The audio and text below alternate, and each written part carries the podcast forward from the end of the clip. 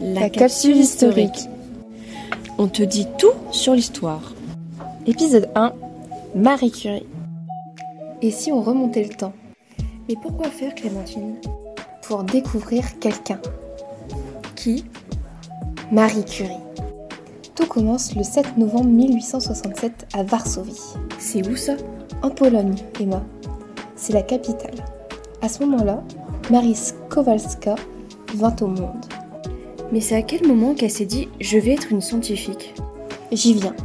Elle rêve d'étudier les sciences. De plus, elle réussit brillamment ses études secondaires. Oui, d'accord. Seulement à l'époque, les femmes ne peuvent pas poursuivre des études où elles le souhaitent.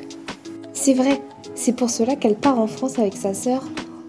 En 1891, Marie s'inscrit à la Sorbonne, une université française assez réputée. Elle s'en sort comment Eh bien, elle se voit refaire sa première année, mais elle obtient sa licence en sciences physiques avec mention très bien en 1893. Mais ce n'est pas tout. Elle obtient avec mention assez bien une licence en sciences mathématiques en 1894. J'ai encore une question. Elle n'est Skłodowska. Alors pourquoi on l'appelle Curie C'est aussi simple que ça en a l'air.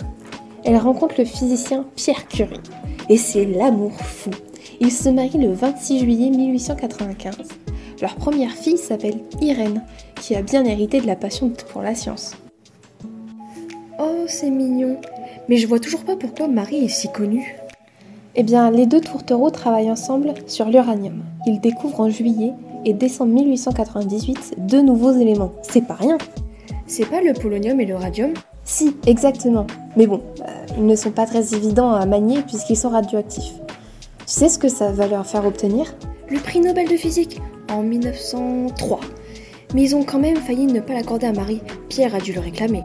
Malheureusement, oui. Même s'ils disaient que ce n'était qu'une erreur, on sait toutes les deux que c'était un peu fait exprès. C'est bien beau tout ça, mais se passe quoi après Le 19 avril 1906, Pierre décède dans un accident. Alors Marie est nommée directrice du laboratoire et prend la place de son mari à la Sorbonne. Elle devient la première femme à l'être en France. C'est un mal pour un bien, j'imagine. Et puis elle retrouve quelqu'un après, mais ça fait un peu polémique. Néanmoins, cela ne la fait pas tomber. En 1911, elle reçoit un second prix Nobel de chimie. Eh ben, ça c'est une femme impressionnante. Mais j'y pense, elle fait quoi pendant la Première Guerre mondiale Pour faire simple, elle va totalement révolutionner le monde de la médecine grâce à ses développements sur la radiologie. S'ensuit les petites curies des véhicules radiologiques. Elle permettait, avec des rayons X, de visualiser des os, des organes ou soigner des maladies c'est plus d'un million de blessés qui vont bénéficier de ses travaux. Ah oui, quand même, elle en aura fait des choses dans sa vie. Elle est vraiment impressionnante. Tu dis vrai. Mais elle décède le 4 juillet 1934 d'une anémie.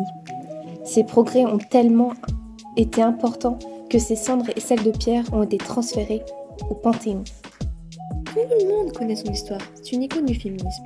Elle s'est battue pour se faire entendre dans ce domaine si misogyne qui est la science elle devrait inspirer toutes les petites filles qui rêvent d'être scientifiques.